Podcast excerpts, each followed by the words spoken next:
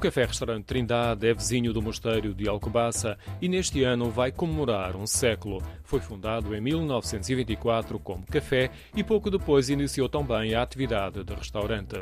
A entrada é em cantaria de pedra, o toldo esconde os vitrais e o interior é um amplo salão com uma das paredes parcialmente coberta com espelhos enormes. O teto é de madeira e vários candeeiros dão brilho à sala e aos painéis de azulejos que decoram o espaço. A família de Claura Laureano tomou conta do café-restaurante há 52 anos.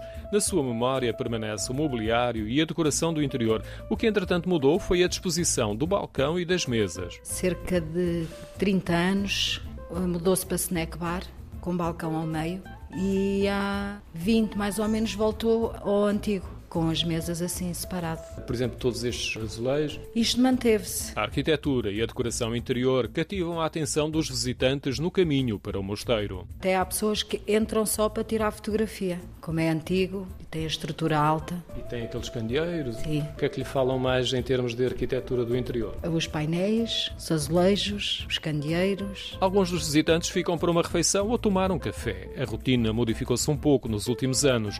Os jornais continuam próximo da porta de entrada, à disposição dos clientes, mas alteraram-se os hábitos e um deles foi o da leitura dos jornais. Muito menos. E há o hábito, então, o ritual de vir tomar ainda o café? Muito pouco. Reduziu muito depois do Covid. Onde se mantém a tradição é no menu. Uh, o arroz de peixe com camarão, a sorda, o frango na púcara, que é um prato tra tradicional da Alcobaça, bacalhau à brás. Há um doce que é muito conhecido aqui. Nosso é o barrete. É uma história antiga também. O barrete é feito de é quê? de amêndoa. É tipo o tachinho da Alcobaça, de amêndoa. E é muito procurado? É. Contam as más línguas que o nome Barrete resultou de uma alcunha dada por um cliente quando confrontado com um aumento significativo do preço há algumas décadas atrás. Na altura, o nome era Delícia do Trindade e continua a fazer as delícias dos clientes.